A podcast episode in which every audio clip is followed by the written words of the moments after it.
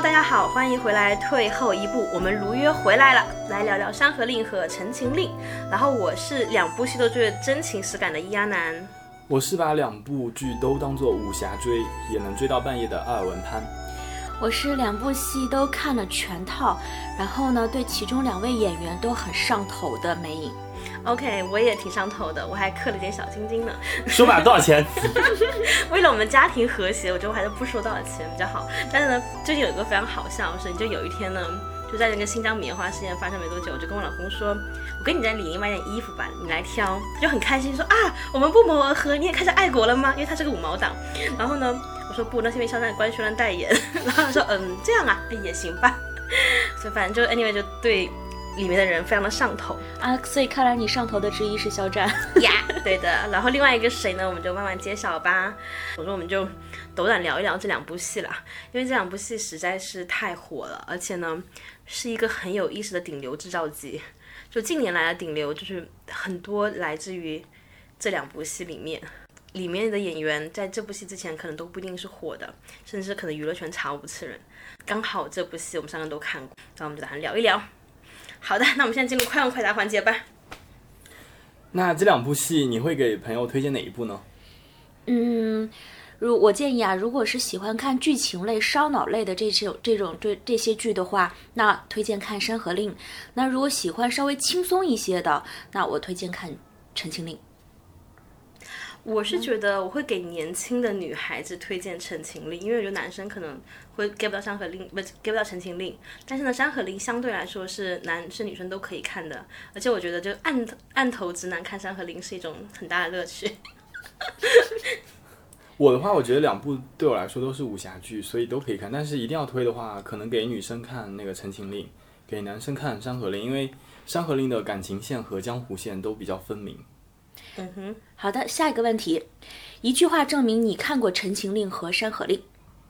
OK，《陈情令》呢就是管他熙熙攘攘阳关道，我偏要一条独木桥走到黑，就是我们的阿宪了。然后《山河令》最经典就是我觉得你身上有光，我抓来看看。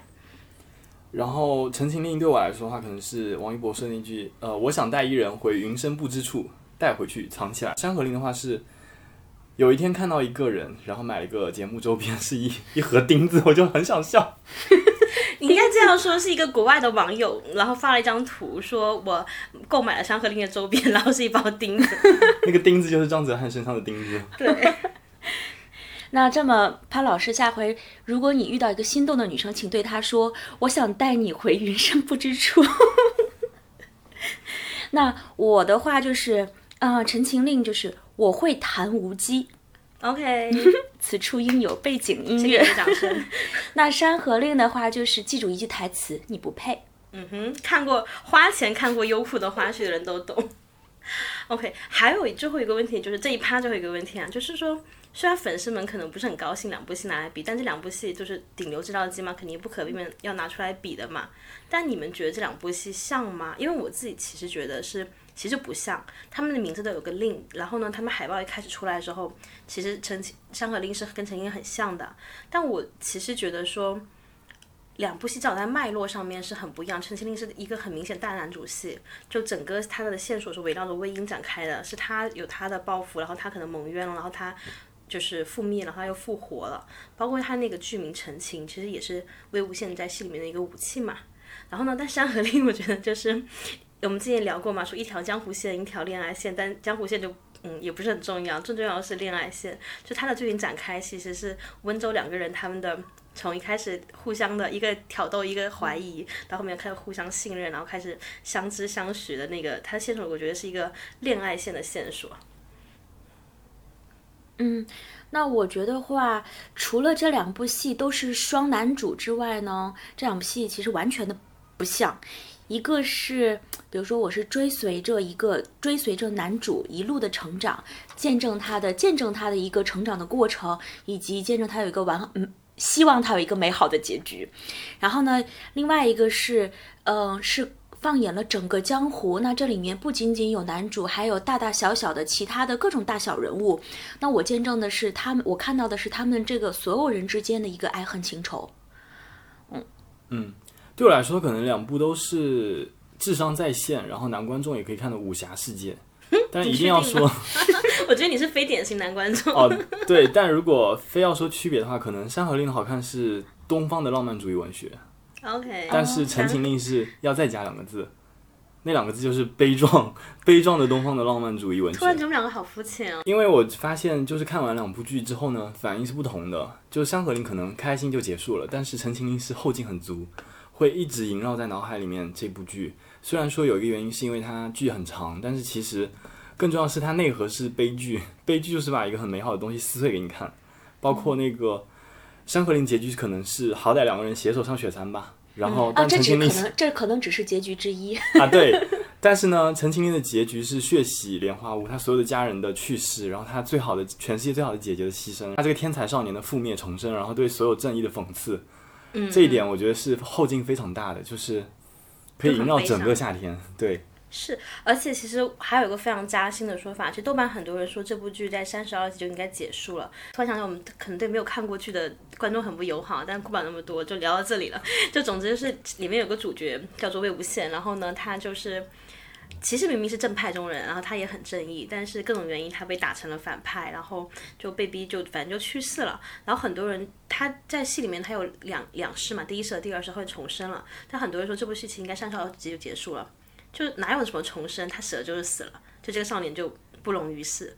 就只能只能选择就是离开这个世界，离开之后可能还被很多人诋毁，然后被当成靶子，就当人需要一个批判的目标的时候，他就是那个十恶不赦的夷陵老主。嗯，唉，所以你要这么想的话，其实更更悲伤了。对，所以就是《陈情令》的结局看完之后，有一种《山河令》没有的感觉，就是那种荡气荡气回肠，曲中人还不想散，久久不能忘怀，然后有种壮志难酬，为他意难平的感觉，所以你会想看第二部吗？所以会觉得可能两三年看一部就够了。就是进入到一种梦境里面的感觉，就一醒来的时候，无机的旋律在耳边响起，然后感觉回到了那部剧里面。是，哎，我来补充一点非常肤浅的吧。我觉得这样这部戏在尺度上其实也不太一样，因为大家都嘲笑说这两部戏什么社会主义兄弟情嘛，但《陈情令》是真的兄弟情，就是有一些不知就里的观众可能看完了全局，还以为温情是女主角，就他们把双男主之间的尺度其实处理的非常的委婉，就你硬说他们兄弟，其实说得过去的。对，但虽然 虽然说其实这两部戏他们是吧，也是有很多的什么眼神交流呀，对这种细节的这种，嗯，但是《山河令》，我觉得你就是瞎了，你也没有办法说是兄弟情，太赤裸裸了，两个人，像刚开始说，哎，他是女扮男装吗？两个人眼神拉丝，好吗？然后天天就是海誓山盟，还有爱的恰恰舞，对你的花絮上头可还行。哎，那我们现在进第二趴哈，就是你们觉得这就是这两部戏各自有没有一些就是所谓的优缺点，就遗憾的地方啊，或者是说呃让你觉得特别特别好的地方？我们先聊遗憾的地方好不好？遗憾的话，我觉得就是《山河令》的武打戏太少了，这是一点都不爽。就你刚看到一个叶白衣，然后大仙来了，然后他能不能挥刀，然后来来几场那种很很爽的打戏，各种特效，然后想看《笑傲江湖》里面那种独孤九剑之类的，结果他啥也没有。棒棒棒，砰砰砰，然后水溅起来，然后树木翻开什么就是作为男观众的呼声，对方这方面很高，其实。嗯，那我的话，哎，那《山河令》你有什么遗憾吗？他就会打就是《戏上嘛山河令》的打戏太少呀。那我觉得我的遗憾就是《陈情令》的话，就是蓝湛的戏份有点少。嗯，作为一个 作为一个蓝湛 作为一个蓝湛的粉丝，《山河令》的话，第一个遗憾呢，就是第一个就是它的结尾太仓促了。其实很多的一些线索和细节，在后面的几集里面其实都被忽略掉了。这也就让我必须去先把先把那个小说看完之后，你再回来去看剧，你会发现能能更好的去理解它到底在讲什么，包括里面哎到底是怎么回事儿，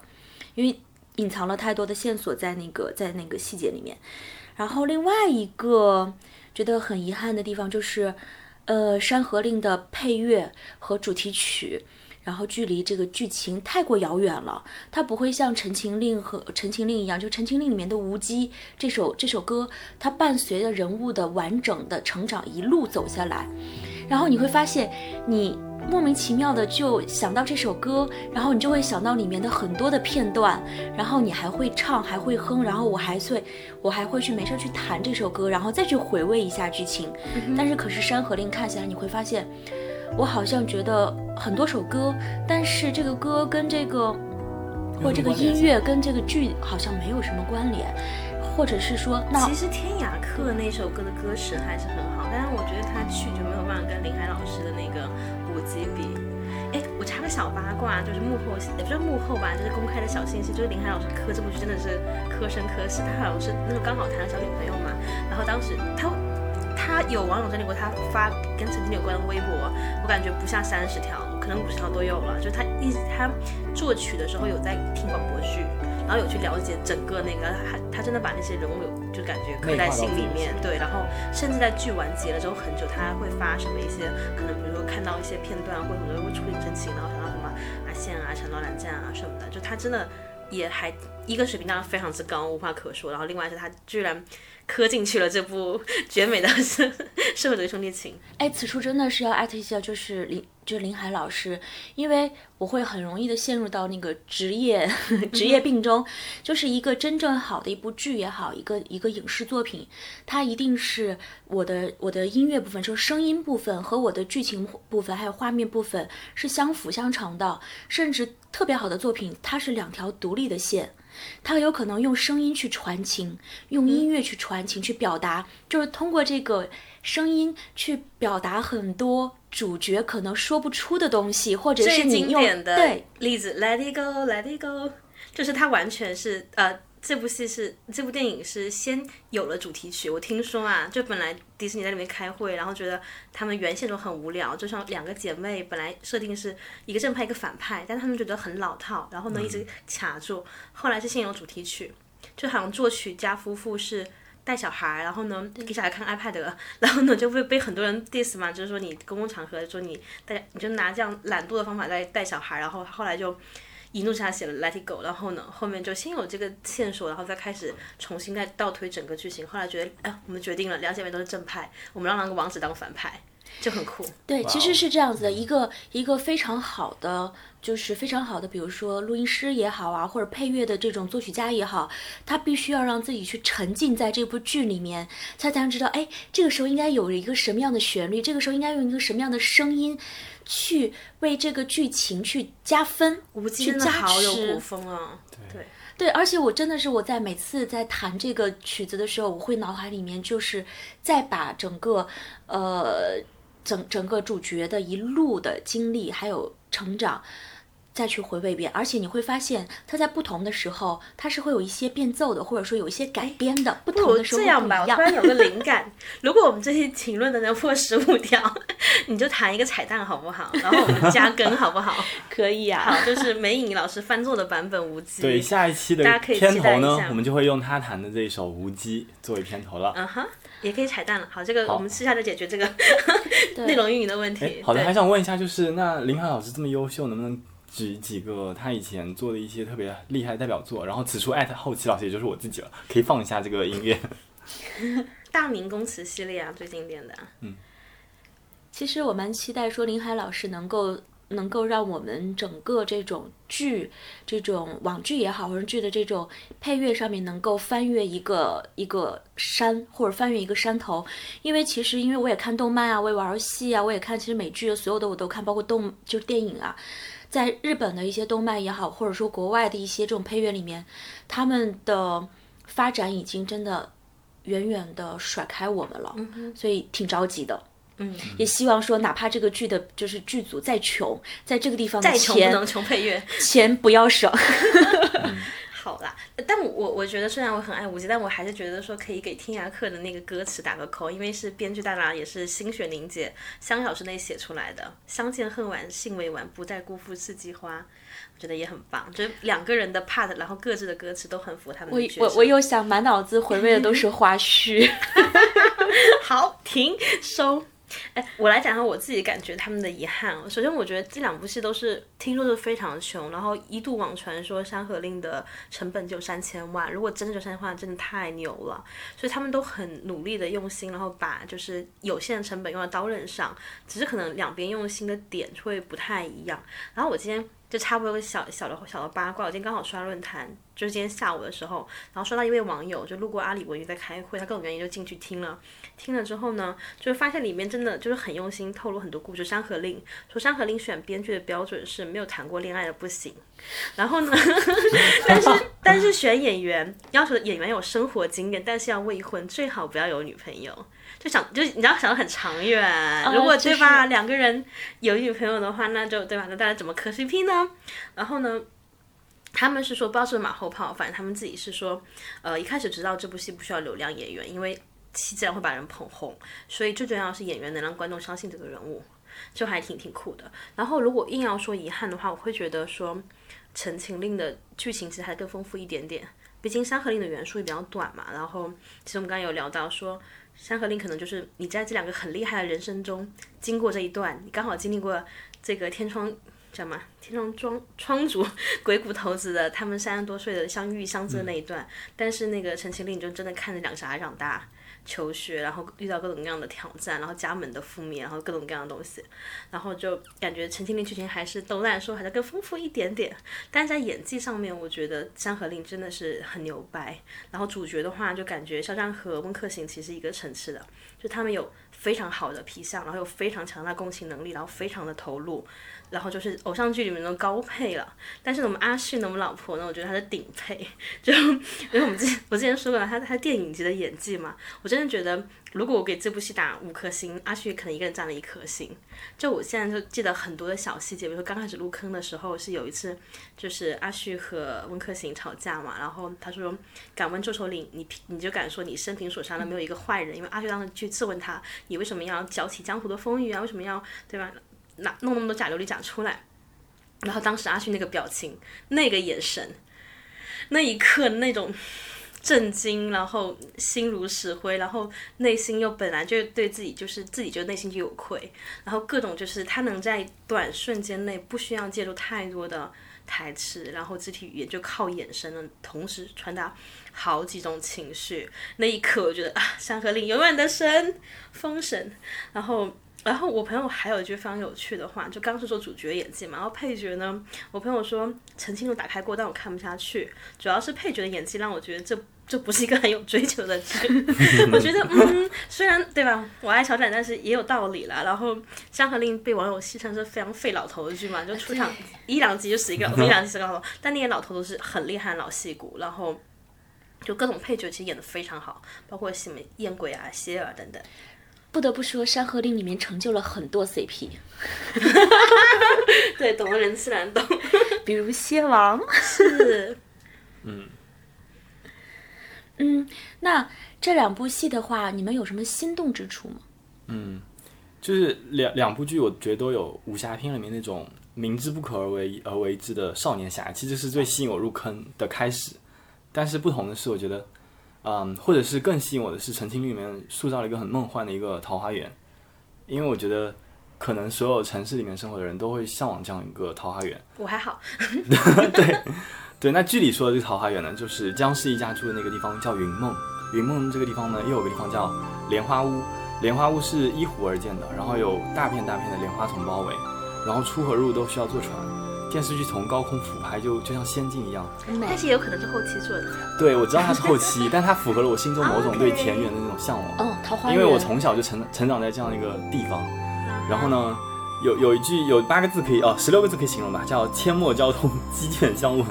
芳草鲜美，落英缤纷，然后没有战乱，然后也没有勾心斗角，然后是当时的世外桃源，所以它很快就破灭了。对，所以我在想说，我们俩疯狂给为什么他需要这样一个世外桃源呢？就是因为外面太乱了嘛，所以剧情设定需要一个乱世中的桃花源。然后，所以我很喜欢这样一个地方。如果当这个地方被毁的时候，我会很心痛，所以也会加强一种代入感。所以说，这部剧就是喜欢把一些美好的东西撕碎给你看。嗯，好残忍啊。对，然后其实我很喜欢它，也是因为就是小时候存在一个这样的桃花源嘛。有人问我为什么喜欢旅行，其实我发现谁问你？有很多同学问我，就我内心很喜欢这样一个环境，是因为和从小的成长环境很相关吧。就是大学同学小时候都可能在城市里上学，然后呢，每天下班啊不是放学就是游戏机，但我的话可能就是跑到田野里面去抓鱼啊、爬树啊、掏鸟蛋、去河里游泳、去摘野果，然后学业里就喜欢喜欢这样的生活。还记得有有一句宝马迷你的广告语是说，很戳中我，叫“别说你爬过的山，只有早高峰”，所以我很向往这种归隐田园的生活。然后《陈情令》里面就造了一个这样的一个仙境，然后最后把它撕撕碎。OK，对，我觉得它就是一个很，如果他不把它撕碎，我反而不会印象这么深刻。好的，就是它悲剧的属性提升了这部剧在你心中的地位。但我忍不住插播一下，我觉得不知道是男女的不同还是性格不同。就我小时候也是在田园长大的，但我就一直立志要去更大的城市，就是一点点考高中、考大学，然后工作，就是尽量就往大城市跑。我目前还处于那种非常肤浅和浮华的阶段，我就希望去越大城市越好。然后，那可能我有颗老干部灵魂吧，就是一直在幻想退休生活。顺着职业生涯从入门到放弃。好的对。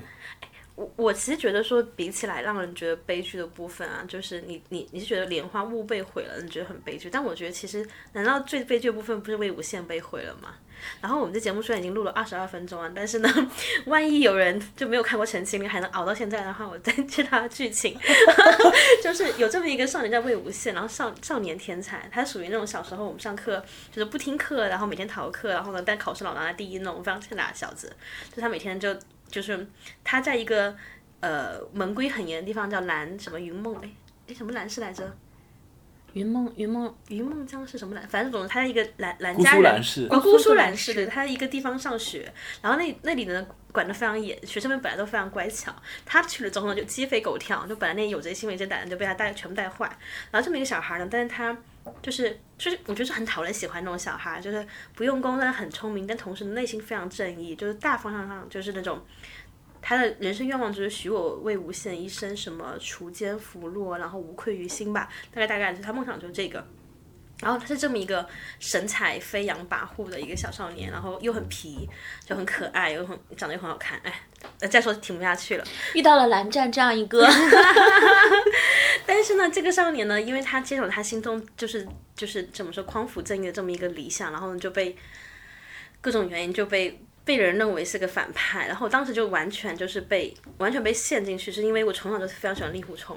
然后魏无羡就如果大家不知道魏无羡是什么概念，嗯就他完全完全就是令狐冲，就是令狐冲本冲，因为令狐冲是这样，就是等于是大家都找辟辟邪剑谱嘛，对吧？然后整个江湖都在找，然后呢，大家都找不到，被人藏起来。刚好令狐冲家伙不声不响，突然有一身绝世武功，就所有人都会怀疑你身上是不是藏了辟邪剑谱，就是你也就是百口莫辩嘛。然后呢，魏无羡也差不多，大家都找一个叫阴虎符的东西，他阴差阳错呢，刚好阴虎符不见了。没有人知道在哪，然后他又练了一身绝世的那种就是武功回来，然后这两个人都非常的骄傲和清高，就是我君子守诺嘛，我答应了给我这个绝世武功的人，我不告诉我的武功来历是什么，就打死不说，所以他们被整个武林就是就是每天追着你要，其实他们又又很伪君子，又不肯明要嘛，然后每天就各种软的硬的说你把它交出来。他们认定你有，不听你说，不听你说，我其实不在我这，这不是那个东西，他们就认定你有，然后就开始搞你。然后呢，他们只有很少数人顶他们。然后令狐冲还好点，令狐冲后来各种原因成为衡山派的那个掌门掌门，对他有一帮尼姑每天跟着他，令狐大哥。但是魏无羡就只有一帮老弱病残，因为他跟江整个江湖决裂的点在于说，他要救反派的一家人嘛。然后那家人虽然是反派的，但是他们是无辜的那一支分支，他就要救他们。那整个江湖跟他本来就看他不爽，趁机跟他反叛，他就只能带着那帮人躲在一个山上面，是一个没有人要去的一个鬼地方。然后还然后他们俩还有个很奇异的设定，就是那个有个很奇异的 buff，令狐冲是内力全失，但剑法很好。你跟他打架，他根本打不过你，小混混他们把他打地上趴。但是呢，你跟他比剑，就完了，就是全世界就是全全全江湖无无敌。对，然后魏魏无羡呢，是他把他的灵力给了别人。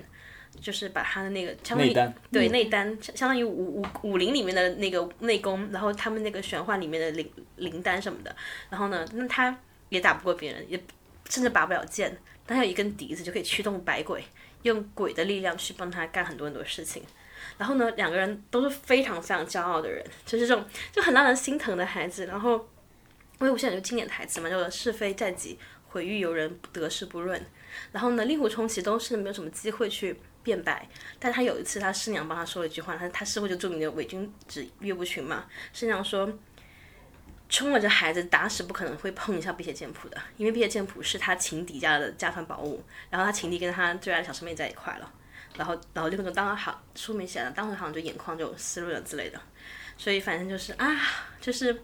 又帅，然后又正义，然后又很冤，然后又被整个千夫所指，但是内心又扛了很多东西，而且我觉得魏无羡这个人其实还蛮蛮真的。就是他跟着那帮温家的人去山上山上走，他也想过说我在干什么？我好好一个世家子弟，前途无限，对吧？然后几个大家家族平分天下的，然后为什么我要躲在这个山上？我值得吗？但是呢，再来一次他估计也会这么选，因为他没有办法看无辜的人在他身面前被被别人以正义的理由给玩死，所以，唉，就是我觉得他们人生中最幸福的一件事情就是遇到一个懂他们的人，是。不管是蓝湛还是老婆，对，还是温客行，其实这里面四个主角，对吧？两两都是遇到懂的人，然后救赎了一切。对，嗯，是的。不然的话，世界已经对他们那么的，就是那么的不友好了。对，那他们太难了。还好，还好有这样的一个人，可以给他们一线希望和光。对，就魏无羡真的好冤。然后他他的武器叫陈情嘛，是个笛子嘛。陈情就是其实就是陈他自己心中的，他想要说的一切，他无处说，然后他也骄傲到甚至有时候不屑于说。但是他说肯定也没有人听，就还好有蓝湛。对，特别喜欢笛和箫，你看两部剧里面都有，都有音乐的元素，对吗？至少都有这种乐器的元素。是的，是的。哎，所以说啊，就是我们就。就我觉得很很合理，就其实刚刚我们有个本有个预设问题，说为什么这个视频那么好磕？其实刚刚梅已经讲了嘛，就是他们设定都都是很感人的设定，就是整个世界，就算世界与我为敌，我超喜欢你，是不是？而且我我我在录这两部戏之前，我一直以为说可能写就是双男主的戏，他的设定就默认这个世界会认为这件事平平无奇。但其实，在《陈情令》里面，其实这也是一个小小的禁忌，就是你还是要面对一些世俗眼光嘛。所以说，正因为它是禁忌，所以非常刺激。然后所以说，你的头在另外一个人脚上找找枕头的那个那个画面，就是剧里面没有拍，哎，戏外居然有，就简直了，你知道吗？就瞬间上头，然后。好，哎，那文艺你你喜欢谁？当然是王呃蓝湛和老婆。OK，我觉得蓝湛是因为他的那种，你会觉得我我可能会比如说稍微冷一点的，但是呢他可能不善言辞，但是他默默的做，就会觉得善于说不如善于做，就是你默默的付出，别人能够体会，这是一种很好的感觉。然后呢，另外老婆呢就没什么可说的了，就是真的处处都是入坑的理由，太上头了。嗯，完美，真的完美。但我最近有个很好笑的事情，就我跟别人疯狂的安利张哲瀚嘛。然后我最近有一个朋友，就是当然年轻一些，他比我小五岁，他说。你喜欢他？你是瞎了吗？第一反应，然后我给他看了非常非常多的美图，他说嗯，好吧，他长得好像确实也还行。然后呢，我就跟他讲了很多就是张哲瀚的故事，然后他说你是之前认识他吗？就他完全没有办法理解我喜欢张哲瀚，你知道吗？但我觉得这也很有趣。我不知道上期讲了没？如果讲的话，大家原谅我。就是有一个很有意思数据说，老婆的粉丝有百分之六十七点三二是二十五到三十四岁的。就我真觉得说，可能要真的要上了点年纪才能给到。老婆的点，而且就是因为他是一个有故事的人。当当我跟那个年轻女孩说的时候，她说有故事的人，那你随便找个四五十岁老男人都有故事啊。我竟然无法反驳，你知道吗？但是老婆是就张张哲瀚演员本人是真的有故事，他就对，这就是真的是这样。就是你看陈情，就是你看那个《山河令》，它本身也限定了两个人都是经历过了非常非常多的对前情之后，基本上属于可以看开一切了，然后。已经属于那种老老僧老僧的这样一个状态，那心理年龄怎么着也有七老八十了，我感觉是，嗯，是的，所以那个时候才能会去细品细品，要细细的品。所以年轻人太肤浅了，你们觉得？也不能这样说啦，我不想 得罪全世界。就是直观，年轻人可能说我干嘛要想那么多？他要的是，其实年轻人跟哦，他不能理解那种复杂的感觉，就是冲动。他他年轻，他有活力，他有冲劲儿，嗯，他有那种少年的那种热度，直接。对，你为为什么说啊、我为什么都觉得，哎呦天哪，我上了年纪了？其实上年纪的表现就是我缺乏了一种热情，缺少了这种冲动。嗯而且我会喜欢有一点惨的人，就可能因为你自己经历过生活中，你发现生活并不是那么一帆风顺的。就我同时也在看创，但我真的会睡着，因为我觉得创那些小哥哥们就是就是。一排一排的进来，你知道，不是百来个人，然后每个打扮漂漂亮亮、高高的，一米八几，就是很像男生版的芭比娃娃，然后画非常厚的，就是粉，然后呢就很精致的妆啦，不是说不好，然后呢唱跳去啊，但你就觉得啊，OK，就这个和那个没什么区拼才艺喽，拼才艺和对，拼才艺，但才艺之外，就是才艺，反正大家都可以练嘛，就是你要特别厉害你就厉害呗，好像也不关我啥事儿。但是张哲瀚就是那种，就你知道他可能意气风发出道，因为他每个时期的真人秀其实都有他自己的性格在，他不是一个被标签和人设，因为很多。偶像的人设其实相对来说，很可能他本人可能是有意思的，但可能公式给他呈现出来，因为为了在选秀中脱颖而出嘛，你肯定是要一个非常简单的标签啊，吃货啊，或者是憨憨啊，或老干部啊，或什么，都是一个非常非常单一的和非常简单的标签打给他，然后呢不断去加强他，甚至有时候你可能为了标签要刻意的把自己隐藏掉。角色网网络一个角色去演。对网网络自去凹到自己，我来我反正就是，但张哲瀚是他每个阶段的真人秀，你看他可能二十岁的时候意气风发，眼睛冒着金光锐气，那可能他演戏又一步又一步，要么就十年硬汉。对，要么就是 要么就是没有红，要么是他可能寄予厚望的戏居然没有播，然后呢又加上自己受伤，各种各样他的但他每一个部分、每一个点都是极度的认真。对，认真。但他想过要退圈，你知道吗？就是他自己好像采访有说过，跟粉丝好像有说过，就是当时拍了，就是拍到《云汐传》之前，其实已经打算退圈，因为就一直一直没有遇到好的机会，就不红不温不火嘛。估计钱也赚够了，也不用太心疼他，估计那时候钱也赚够了。我想退圈，后来《云汐传》又火了一下下，又火了一下下，有粉丝来接机。结果呢，没没过多久，你也粉丝又不见了，因为那个剧的热度就到那里而已。然后就真的是还好，他迎来了周芷舒。就是十年硬汉无人知，一朝老婆天下闻。就就是我觉得，就是我虽然我其实没有那么迷他，但我很爱看他的东西，然后也很愿意给他氪金，就是力所能及的范围内就买点他代言的东西，就基本上出我就立刻去买，然后备注张哲瀚。就是我觉得并不是我多喜欢他，而是因为就是我想给这个人鼓励，其实可能也是给自己鼓励。说真的，就是背后投射可能是自己，就是可能。你想给自己说，就不管怎么样，现在怎么样，或者是一路以来怎么样，但是或许你认认真真记得干下去，就大家都会迎来自己那个一朝老婆停下闻的时间。就是认真坚持。其实王一博也是这样嘛。王一博之前也不是，虽然说一路也算是顺风顺水，但是他吸引我的点就是他永远这么认真努力。对，而且我有一个朋友喜欢王一博，他真的就是因为追星之后，就本来可能在互联网工作的打压下，已经就是有一个小美女已经变得日渐就是邋遢，也不邋遢吧，就是朴素了起来。然后后面真的是追星之后，他觉得哎，就是好看人这么赏心悦目，然后我也不能不能就是不能太放松，他后面开始就是开始倒腾自己了，本来基础就好，然后后面整个人就哇，就是真的很很养眼。然后我觉得就在他身上也看到了一个。很很好的一个示范吧，然后他他又跟我说，觉得说，呃，追星就是填平生活里的沟壑还是什么，我不太记得了。反正他那个比喻很很美，就是说你心中有一些不平的地方，工作上各方面，然后呢，就可能追追星，然后呢就可以填平。总是要有一个心灵的寄托，然后让你去带领你去做一些事情，挺好的。挺好的。不然的话，现在就会面临很多人觉得啊，生活好无聊，人生好无聊，最后就是。对，挺可怕的。我自己反正是在，就其实就在应该是今年吧，确实是二零二一年，然后开始录追星的，可能就是非常高龄，然后就是也是在经历，就是刚好在生活比较动荡的时候，然后各方面比较动荡的时候，然后自己不确定的时候开始追，然后发现哎，以前不理解很多事情，现在开始理解了，然后也觉得说啊，其实这个圈子也好，或什么也好，可能粉丝有时候真的爱太深了。然后，并且可能确实是相对来说比较有时间，然后可能管得太细之后，我们老老会有很多，就是大家不理解他们的地方或什么。但我真的觉得，哎，其实这件事是可以变得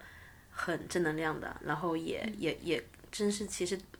反正人都是趋利避害的嘛。就选择这件事情，肯定因为这件事情它的